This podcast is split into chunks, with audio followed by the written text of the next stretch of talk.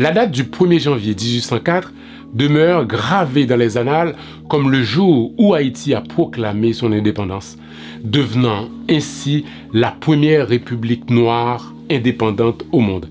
L'acte d'indépendance haïtienne, fruit de la révolution qui a secoué les fondements de l'oppression coloniale, transcende les frontières temporelles pour demeurer un héritage de liberté et de défiance. En explorant les multiples facettes de cette déclaration historique, nous plongeons dans l'épopée des esclaves qui ont brisé leurs chaînes pour forger une nation nouvelle et libre.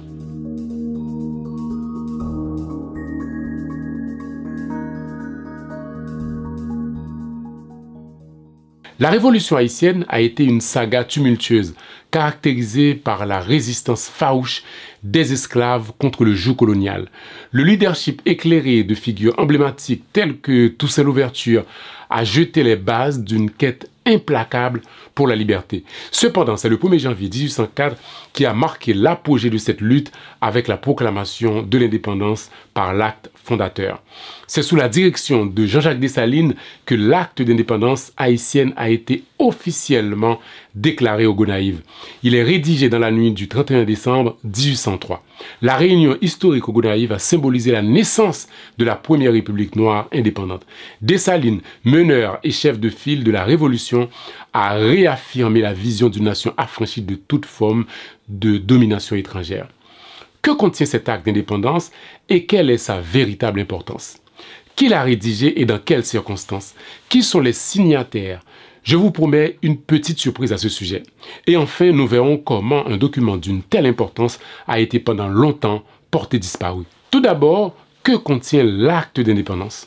En tête du document est inscrit les mots liberté ou la mort. Ce sont les premiers mots qu'on lit avant d'entrer dans le vif du sujet et ce n'est pas anodin parce que c'est le thème même de cette proclamation. Sans la liberté, vivre n'est pas possible. Il faut donc tout faire pour arracher et conserver cette liberté. On doit être prêt à mourir pour elle. L'acte commence par une déclaration formelle de l'indépendance d'Haïti vis-à-vis de la France, mettant ainsi fin à toute connexion politique avec l'ancienne puissance coloniale.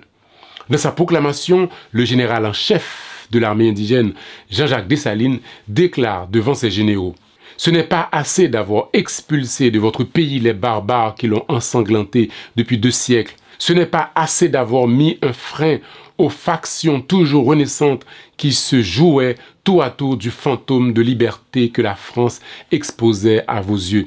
Il faut, par un dernier acte d'autorité nationale, assurer à jamais l'empire de la liberté dans le pays qui nous a vu naître.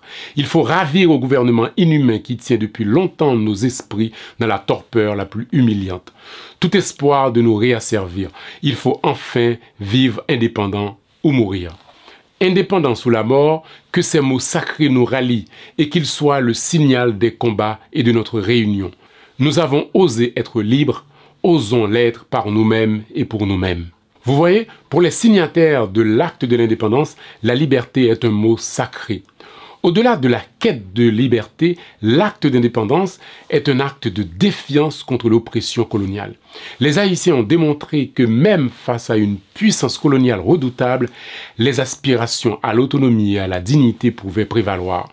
Cette résistance a laissé une empreinte indélébile dans l'histoire, inspirant d'autres mouvements de libération et contribuant à l'évolution des idées sur la justice et l'égalité.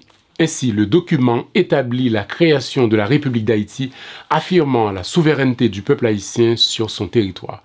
Haïti est devenue la première nation au monde où des esclaves ont réussi à obtenir leur indépendance et à établir un État souverain.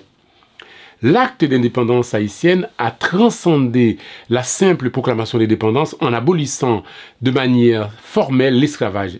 Cette abolition a résonné bien au-delà des frontières haïtiennes, marquant un précédent puissant dans la lutte contre l'oppression et servant de phare pour d'autres mouvements abolitionnistes à travers le monde. L'acte d'indépendance a renforcé le sentiment d'identité nationale des Haïtiens et a élevé leur dignité en tant que peuple indépendant. Cela a contribué à la construction d'une fierté nationale et à la préservation de la culture haïtienne. À travers cet acte, Dessalines exprime sa vision d'une nation libre de toute domination étrangère, avec l'engagement de défendre l'indépendance nationale. Qui a rédigé l'acte d'indépendance? La manière dont l'acte a été rédigé est assez intéressante. À l'origine, c'est Charéron, le plus ancien secrétaire de Dessalines, qui était chargé de le rédiger. Charéron, ayant longtemps vécu aux États-Unis, s'était inspiré de la déclaration d'indépendance du Congrès américain et avait composé quelque chose d'abstrait, sans vie ni chaleur qui pourrait toucher les sentiments. Et lors de la lecture du document aux généraux réunis au Gonaïve le 31 décembre 1803, Bois-Montonnerre a exprimé son désaccord. Il a estimé que les textes de Charéron manquait de vie et d'émotion. Il déclare que le texte ne reflète pas du tout les aspirations du moment et estime que l'acte doit pouvoir faire vibrer le peuple. Dans la manière d'exprimer ses idées, Bois-Montonnerre a utilisé des mots guerriers et parfois violents. Et cela lui a été reproché par la suite par nombre d'historiens, dont Joseph Saint-Rémy. J'ai parlé longuement de cette question dans une autre émission. Si ça vous intéresse, je vous mets le lien en description. Bois-Montonnerre a donc proposé une approche plus forte et plus symbolique. Dessalines, d'accord avec cette idée, lui a chargé donc d'exprimer les sentiments du peuple envers les colons. Pendant toute la nuit, Bois-Montonnerre a travaillé avec passion pour rédiger l'acte d'indépendance. Cependant, à l'aube, Épuisé, il s'est endormi profondément à sa table de travail. Réveiller bois tonnerre pour la cérémonie a été un défi, mais malgré la fatigue, il avait réussi à donner vie au document qui allait devenir l'acte fondateur de la nation haïtienne. Qui sont les signataires de l'acte? L'acte de l'indépendance n'est pas un document individuel. Il a été signé et proclamé collectivement. Parmi ces signataires, on retrouve bien sûr le général en chef Jean-Jacques Dessalines et d'autres généraux comme Christophe, Pétion, Geffrard, Clairvaux et d'autres. On retrouve également des officiers comme Pierre-Nicolas Mallet, alias Mallet Bon Blanc. Ce personnage est assez particulier car il est le seul blanc qui a signé l'acte d'indépendance haïtienne. Pierre-Nicolas Mallet a participé à la rencontre au camp Gérard entre Jean-Jacques Dessalines et Nicolas Geffrard pour créer la direction idéologique de l'armée indigène qui a vaincu Napoléon. Mais qui était-il? Comment se trouvait-il parmi les révolutionnaires de Saint-Domingue? Issu de parents émigrés vers le milieu du XVIIIe siècle, il est un proche de Laurent Féou, l'un des chefs révolutionnaires. Servant en tant qu'aide de camp de Féou, il se voit recommandé à Pétion, avec qui il restera étroitement lié jusqu'à la mort de ce dernier en 1818. Il est devenu par la suite membre de l'Assemblée constituante formée après la mort de Dessalines en 1806 et participe au vote de la Constitution du 27 décembre. Il assurera par la suite le commandement de Miragouane et d'autres arrondissements. En 1842, il est promu général de brigade. Devenu âgé, il prend sa retraite et est remplacé par le général Lacroix. À sa mort en 1846, un hommage lui a été rendu. Le cas de Pierre-Nicolas Mallet révèle une vérité souvent occultée de la révolution haïtienne. Parmi les révolutionnaires, il y avait des blancs. Et Pierre-Nicolas Mallet n'était pas le seul. Son nom est resté dans l'histoire parce qu'il faisait partie du cercle restreint des révolutionnaires qui ont eu l'honneur d'apposer leur nom à l'un des documents les plus importants du 19e siècle. Mais d'autres ont fait ce choix, même si leurs noms ne sont pas passés à la postérité. Je viens de dire que l'acte d'indépendance haïtienne est l'un des documents les plus importants du 19e siècle. Eh bien oui. Alors pourquoi? Parce que, au-delà du cas d'Haïti, il incarne un symbole puissant de la lutte pour la dignité humaine et l'égalité. En célébrant cet acte fondateur, nous honorons non seulement le passé héroïque d'Haïti, mais également l'esprit indomptable de tous ceux qui luttent pour un avenir juste et équitable.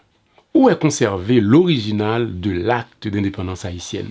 Jusqu'à récemment, personne ne savait où se trouvait l'acte d'indépendance haïtienne. Ce document qui aurait dû être conservé dans un musée national en Haïti a été pendant longtemps porté disparu jusqu'à sa découverte il y a quelques années. Qu'est-ce qu'il s'était donc passé pour que le document soit porté disparu? A-t-il été volé, déplacé ou vendu à un collectionneur privé? Au début des années 1900, des rumeurs circulaient en Haïti disant que l'original de l'acte d'indépendance a été vendu à un étranger. Mais en 2010, une étudiante canadienne du nom de Julia Garfield, qui faisait des recherches sur Haïti pour sa thèse de doctorat, découvre par hasard aux archives nationales de Londres une copie de l'original de l'acte d'indépendance d'Haïti. Mais comment un tel document a-t-il pu atterrir aux archives anglais? En 1804, Dessalines, le nouveau dirigeant de la jeune nation haïtienne, établit une correspondance avec le gouverneur de la Jamaïque. Dessalines cherchait à établir des relations diplomatiques et commerciales avec l'Angleterre et aussi espérer que les Anglais aident Haïti à obtenir de la France la reconnaissance de son indépendance. Et c'est lors d'une visite en Haïti d'un envoyé du gouvernement de la Jamaïque que Dessalines lui a remis en main propre une copie de l'acte de l'indépendance.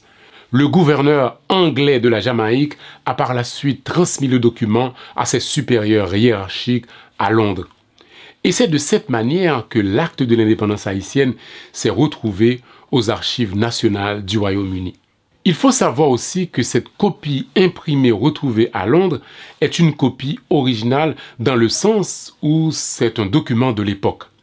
Mais en ce qui concerne le document original rédigé, on va dire, de la main de Bois tonnerre, on peut imaginer que c'est perdu à jamais.